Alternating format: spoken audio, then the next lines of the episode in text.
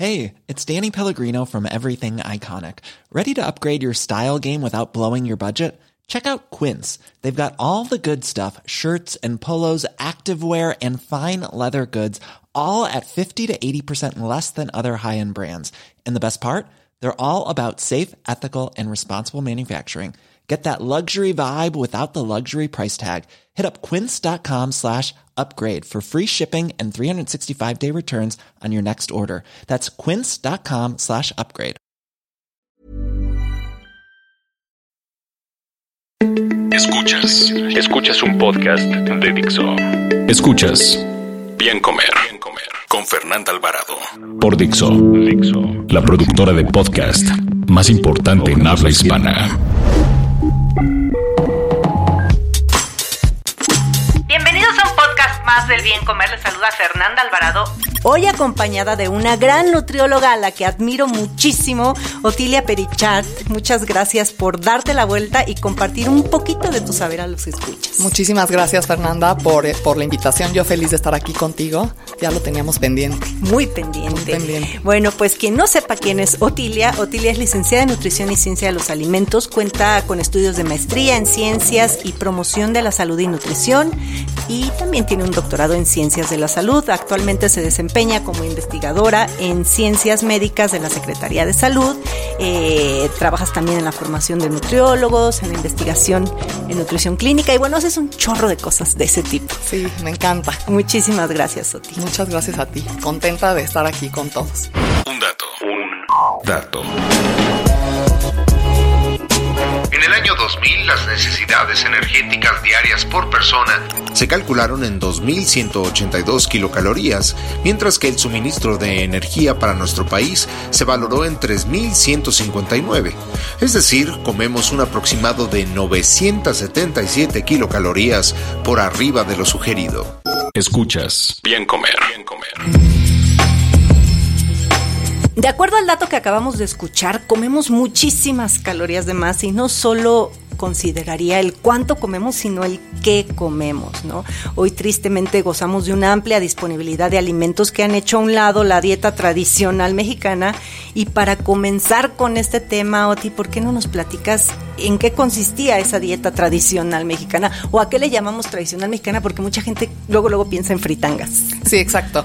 Eh, tradicional mexicana implica maíz, muchos vegetales, ¿no? Frutas, verduras. Es esto que rescatamos de alimentos prehispánicos, digamos, desde la época prehispánica. Y también estos alimentos tradicionales desde después de la conquista, en donde se modificó un poco la dieta, pero todavía se incluían preparaciones mixtas de platillos todavía que mezclamos, ¿no? De, de España y de, de, de, aquí, locales, etcétera, y se hicieron nuevas combinaciones que todavía se podrían considerar también saludables, ¿no? Esta dieta mexicana tradicional que se ha empezado a describir y que podríamos decir que queremos rescatar, pues se basa mucho en alta en vegetales, calabazas, chiles, jitomates, eh, mucha frijol, mucho maíz. maíz. productos del maíz es la pues mucha base también, frutas enteras, eh, el consumo de semillas, ¿no? Algunas como pepita de calabaza, ¿no? La Semillas famosa de- chía que ahora está la tan chía, de el moda. amaranto. Entonces tenemos un- una variedad de alimentos que nos han permitido hacer muchas preparaciones, ¿no? Mixtas también de salsas, eh, salsas de chile, salsas de jitomates con ciertas proteínas, carnes, etcétera, ¿no? Pero generalmente basado en la preparación con los Y alimentos eran más alimentos vegetales, ¿no? Y mucho menos alimentos vegetales. Digamos que es, eh, ho- hoy leía algo sobre la dieta de la milpa, que la Secretaría de Salud eh, tienen por ahí unas publicaciones bien bonitas, rescatando esto y comparando incluso contra la dieta mediterránea, ¿no? O sea, es el mismo concepto, porque al fin y al cabo es basar la alimentación la base de una de toda la alimentación debería de ser realmente granos enteros, frutas, verduras y leguminosas, digamos. Y ya un poco complementar con otros alimentos de carnes, ¿no? Tal vez leche. Que en México se usaba mucho o sea, leche entera y quesos grasosos inclusive. Y eso se considera todavía dentro de un patrón saludable, digamos, tradicional. ¿Por qué? Porque se usa dentro de un contexto de frutas. O sea, no es nada más agarrar el alimento, ay, la leche entera es mala. O el yogurt azucarado, ¿no? Que la yogur, gente sí. confunde. O sea, Es diferente, exacto. Un Hablas de yogur lleno del edulcorante sí. o de sabores. O pues queso no es el y yogur. piensan queso amarillo o queso Filadelfia o- Exacto. y eso no es queso. No, entonces el menos procesado, ¿no? Entonces ahí, ahí entra, entra como el procesamiento de alimentos mucho y más la preparación con alimentos reales, yo diría, ¿no? Alimentos locales reales. Alimentos que no traen tanto paquete, ¿no? Que traen menos ingredientes, exacto. O sea que entonces, a ver, pensando en esa dieta, porque yo, yo es una duda y como algo que he discutido con algunos nutriólogos, de que me dicen que 60% de hidratos de carbono en la dieta es muy alto, que deberían de ser 40% o debería ser menos. ¿Tú qué opinas? Más bien sería la calidad. Yo opino que nos, si nos regresamos a las recomendaciones de ingestión diaria, digamos, para, para adultos, el rango es súper amplio, o sea, va de cuarenta y tantos a 65 de carbohidratos, por ejemplo. Entonces, en esa amplitud y en ese está justamente esa individualización. Dependería de cada, de cada persona y también de, de dónde estás, ¿no? En México yo creo que si metemos, no se trata de comer puro carbohidrato, eh, la dieta mexicana tendría más carbohidratos porque uno dice, bueno, son más frutas, más verduras, más granos, cereales, productos del maíz, es mucho carbohidrato. No, no, es demasiado. Pero depende porque también tiene más fibra, ¿no? Y se ha demostrado que esta dieta tradicional mexicana sí realmente aporta más fibra y, eso pues ayuda para muchas cosas, ¿no? ¿no? El consumo de fibra en México pues es muy bajo, entonces esto también es rescatar fibra, que es un hidrato de carbono que no se va a digerir y entonces pues al fin y al cabo depende qué hidratos de carbono metemos. Exacto, como que hablar de hidratos de carbono es hablar de muchísimos alimentos, ¿no? que van desde azúcares simples hasta un rico tlacoyo, Exactamente, que, es maíz, frijol y, no va a ser lo mismo. Por ejemplo, otro factor, hablar de hidratos de carbono saludables, ¿no? y, y lo saludable te lo da tanto la fibra como el índice glucémico. ¿Qué, es el índice glucémico? ¿Qué tanto responde la glucemia, o sea, la glucosa en, en tu cuerpo a una, al consumo de carbohidratos? Entonces hay carbohidratos que te elevan muchísimo la glucosa, pero hay otros que no. ¿No? Y entonces la misma cantidad, pero te lo eleva mucho menos, por ejemplo, un yogurto, una leche o un frijol, que un azúcar añadido, una bebida azucarada o un pan. Y a la leche le han tirado muchísimo porque dicen que bueno que es una fuente de azúcares, pero pues son azúcares intrínsecos, ¿no? Finalmente es azúcar que, no va a dañar la salud, como el caso de los famosos jugos que ahora están tan de moda y los y detox y que o sea, y el jugo ese sí para que veas, ¿no? Tú y yo sabemos que los jugos no son nada saludables. ¿Y por qué crees que, que, o sea, ¿por qué se tiene la idea de que la comida mexicana engorda? O sea, lo que comenzamos diciendo, ¿no? Hablas de garnachas y, o sea, comida mexicana quiere decir, y todo el mundo piensa en la señora de la esquina con las garnachas. Torta, tamal y Torta, la famosa vitamina T. Es que yo creo que hay, hay de tortas a tortas, hay de tacos a tacos, sí. hay de tlacoyos a tlacoyos, ¿no? Y hay de con qué te lo comes. Entonces, dentro de una dieta tradicional mexicana, pues te estás comiendo el tlacoyo, pero estás con frijoles, con una salsa verde, con una salsa de molcajete y aguacate y unas semillas, Pales, queso fresco. Ajá, queso fresco, este, o canasto, pero poco procesado, no sé. Eh, cuando hablamos de la otra parte, tal vez estás comiendo, sí, el, el, tlacoyo o la gordita, pero sumergida en aceite y además con, una, con un refresco al lado. ¿no? Y luego aparte vas a la tienda de autoservicio y te compras unas galletitas y entonces estás mezclando, es una mezcla de toda esta cultura occidental, ¿no? De dieta occidental cargadísima en azúcares, grasas, sodio, ¿no? Y así cosas refinadas que no son buenas para la salud, tratando de rescatar el maíz y así pues no, ya se pierde todas las propiedades. Exactamente. Y todo lo que uno diría de una dieta saludable mexicana, pero que la dieta, el patrón dietético mexicano existe, ¿no? Y es saludable. Y se ha demostrado incluso, ahorita hay unos estudios, y lo han hecho en Estados Unidos tristemente, no aquí en México tanto. Hay estudios en donde han hecho un patrón mexicano tradicional, o sea, un puntaje, ¿no? ¿Qué tantos frijoles, tortillas, este, jitomates, vegetales, frutas, así, ¿no? Hacen una, un, lo que acabamos de decir que, que consiste la dieta tradicional. Y eso se asocia con menos picos de insulina, con menos inflamación, sí lo han visto, lo han documentado en, adultos. Entonces, tiene efectos positivos el comer, el, adherirse a un plan así, ¿no? Pero pues depende con qué combines cada también yo creo que tendrá que ver mucho nuestra genética, ¿no? No es lo mismo, por ejemplo, si a un japonés lo llenas de tortilla y de frijol, claro. que nosotros llenarnos de arroz. Exacto, o sea, yo creo que también obedece mucho nuestra alimentación a, la cultura, a las tradiciones, a muchísimas cosas y pues hemos desviado eh, la forma en que nos alimentábamos a hoy ver esa vitamina T, ¿no? Hundida en aceite, cuando en realidad pues hay muchísimos platillos. El pozole es un perfecto plato del bien comer, ¿no? No ni- es más, incluso aunque tenga un poco de grasa la carne, no importa tanto, ¿no? Los tlacoyos, Pozole, los menudo, sopes. o sea, son sopas tradicionales, ¿no? Sí. Este, enchiladas, este, todos estos platillos de salsas de chiles, jitomate, caldillos de jitomate. Y por ejemplo, el mole, todos estos son platillos de ocasión. No O es sea, que no es de que lo todos los días, ¿no? El mole se prepara y es todo un ritual y la manera, porque es para la boda, es para el cumpleaños, es- o sea, es un platillo muy de ocasión. Lo que sí podríamos comer a diario, pues son las tortillitas, los frijoles, habas, este, en fin, una Exacto, cantidad de leguminosas que tenemos y somos tan ricos y lo aprovechamos tan poco. Sí, o sea, las leguminosas es algo que, que a mí me parece grave, ¿no? O sea, nadie está comiendo en diferentes grupos de edad ni siquiera una leguminosa al día. No, logramos en México comer una leguminosa al día, o sea, media taza de frijoles al día no se come en la población. Y que ha disminuido, ¿no? Estaba Sí, leyendo porque un antes sí. estudio que hicieron y que disminuyó, o sea, bárbaro, el consumo de maíz y de frijol disminuyó muchísimo y aumentó el del pan, por ejemplo. Sí, Y el de obviamente los productos ultraprocesados. sí, ¿no? Eso aumentó, entonces, bueno, yo creo que ahí porque dicen, este estudio decía curiosamente que eh, ahorita de, parece que de los años, eh, hace 50 años a la fecha, disminuyó el Sí. consumo de carbohidratos y aumentó el de proteínas y que por eso estamos más gordos. A mí me brincó y me, me puse a ver entonces qué alimentos era. Que analizaron, disminu- ¿no? esa- que- exactamente, que Sí, porque si analizaron. analizas los básicos, pues sí disminuyeron todos esos carbohidratos. Exacto, pero porque disminuyamos la tortilla, las leguminosas, básicos, o sea, claro. los buenos, aumentamos en los, pues, por llamarle malos, Sí, ¿no? sí.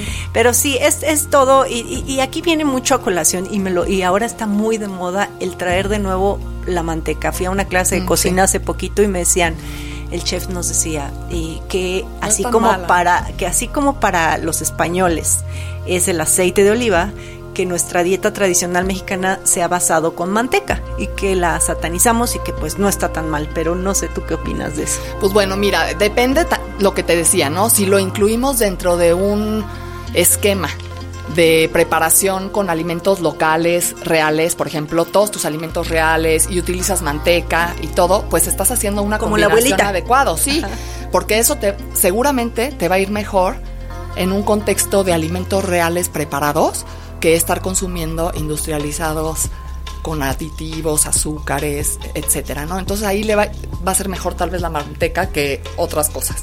Pero ahora también, ¿por qué, se, ¿por qué se dice que la manteca tal vez no es tan mala, esta manteca de puerco que usaban nuestras abuelitas y que se usan en tamales y en todavía, ¿no? Y que le da un sabor muy especial a que le la da un comida. sabor muy especial y que todo el mundo se siente con culpa si dicen esto está lleno de manteca Ajá. y no quiero ni probarlo. Eh, realmente lo que se ha visto es que obviamente la manteca es grasa, ¿no? Y el 50% de las grasas de esa manteca son monoinsaturadas.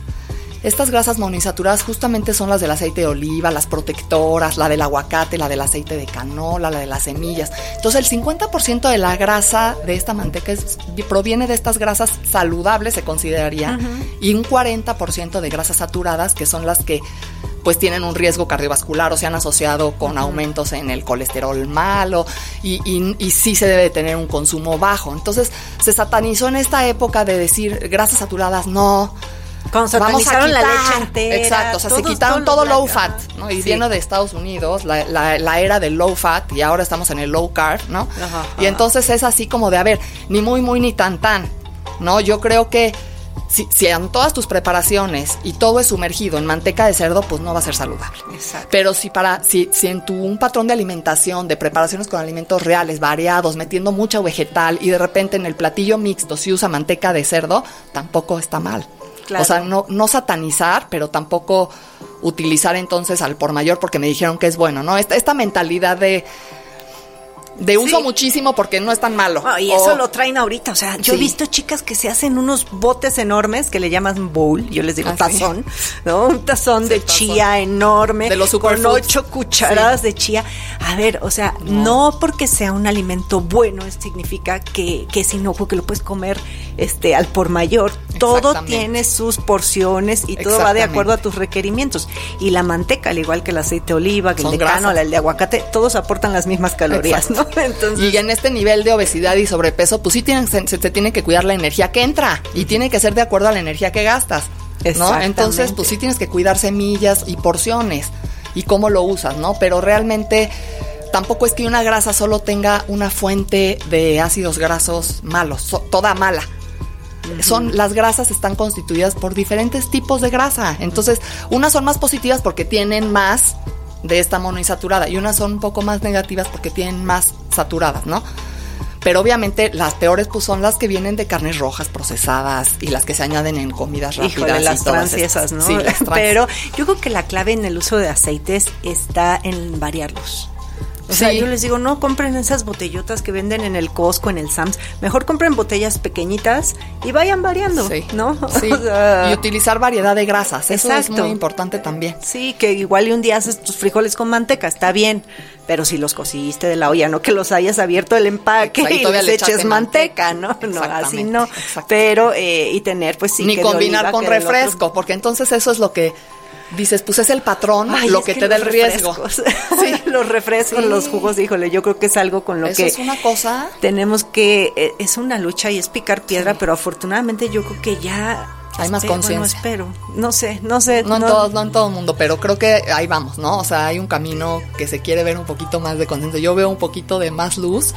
Por lo menos se habla del tema, eh, ¿no? Antes Sí. ni siquiera se, se, con- se hacía conciencia de que había un problema de esto, ¿no? Yo me doy cuenta en la publicidad, porque ya veo anuncios ahora que anuncian un agua de sábila y que te dice sin azúcar añadida, ¿no? Seguro tiene mil edulcorantes, que también es la misma. Es otro si a mí me dices, bueno, yo hace años que no tomo un refresco, pero si me das a escoger de tomar un refresco normal a uno light, me tomo uno normal, ¿eh? ¿Prefieres el normal? Sí, Pues es que, mil hijo, Sí, veces. también los edulcorantes es Yo creo tema. que yo creo que son alimentos diseñados para personas que viven con diabetes, para que de vez en cuando Es para se darles echen un opciones, gustito, por Una supuesto. opción, pero no creo que no sea es cambiar un tu li- ni también tampoco cambiar tu litro de refresco normal por tu litro de edulcorante. No, no, no era de ese el objetivo. de- yo Sí. en los cursos que daban llegaban y me decían, ¿qué cree? Ya dejé el refresco. Pero ya La- dejé la jugo". Coca-Cola y me decía, ya me compré un sidral. Ah, Entonces, buenísimo, porque es de manzana, ¿no? Entonces, no importa si el sabor, te ya. lo juro que la gente está muy confundida. Yo creo que hace mm, falta muchísimas voces como la tuya, Oti, que estemos ahí picando Sí, piedra caray. y tratando de enseñar Sí. a la gente, eh, pues, el bien comer, es Sí, lo que yo digo, ¿no? Y que no se tiene que sufrir. Nuestra dieta es riquísima Deliciosa. riquísima y aprovechar todas las frutas, todas las verduras. Si todo. ponemos una mesa llena de alimentos tradicionales mexicanos, no digo bajos en grasa ni nada. No, no, no. Tostadas de pescado, cóctel de camarón, tlacoyo, este Una taquitos de de, pata, carne, tostada de pata, pata. pozole, nopalitos, esquites, taco de aguacate, de frijol. Todo el mundo Ajá. Se le hace agua a la boca y a todo el mundo le Sí, gustaría. claro. Entonces el problema es esta concepción de lo que es la dieta y de lo que es cuidarme, ¿no? Exacto. Que pues no, más bien nos hemos alejado de lo que una alimentación saludable natural es, ¿no? o sea, es eso- preparar. y por eso a mí mucha gente me dice, ¿cómo de veras comes tlacoyos y los recomiendas? Sí, claro que sí. claro que sí. O sea, es la mejor barra energética, mejor que esa que viene en el paquete. Igual que un vasito. De, de esquites, pues en vez de una barrita de esas, un vasito, de, esquites, nada más no le echen mayonesa y no sé cuánta cosa. O ya ¿no? veremos con qué te lo vas preparando, ¿no? Exacto. Y limón y chile. Si no puedes comer nada de grasa extra en esa colación, ¿no? Pero sí, de hecho, los nutriólogos, yo hago mucho hincapié en estos nutriólogos que se están formando de que las colaciones deben de cambiar. O sea, ¿no? Estas colaciones que prescribíamos los nutriólogos y que muchos nutriólogos siguen prescribiendo de barrita integral.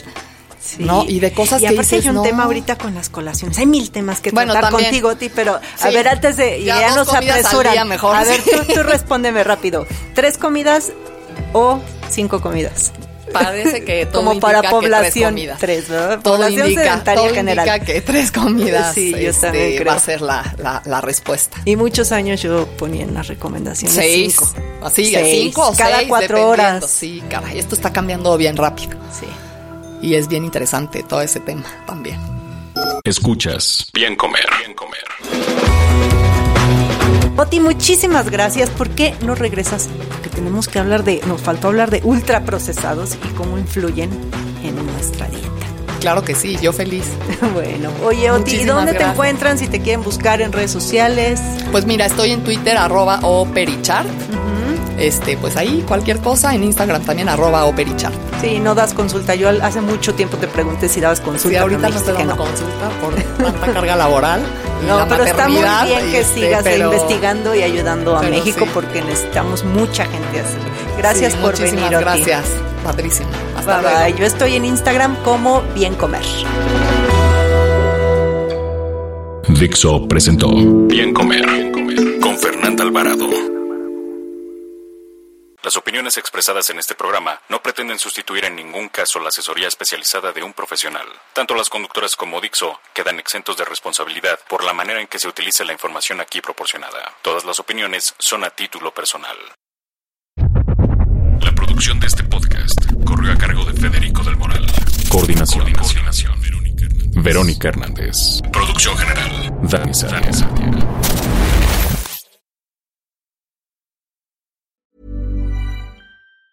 Planning for your next trip?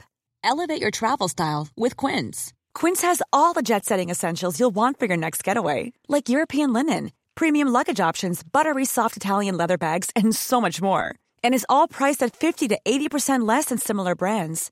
Plus, Quince only works with factories that use safe and ethical manufacturing practices. Pack your bags with high-quality essentials you'll be wearing for vacations to come with Quince. Go to quince.com slash pack for free shipping and 365-day returns.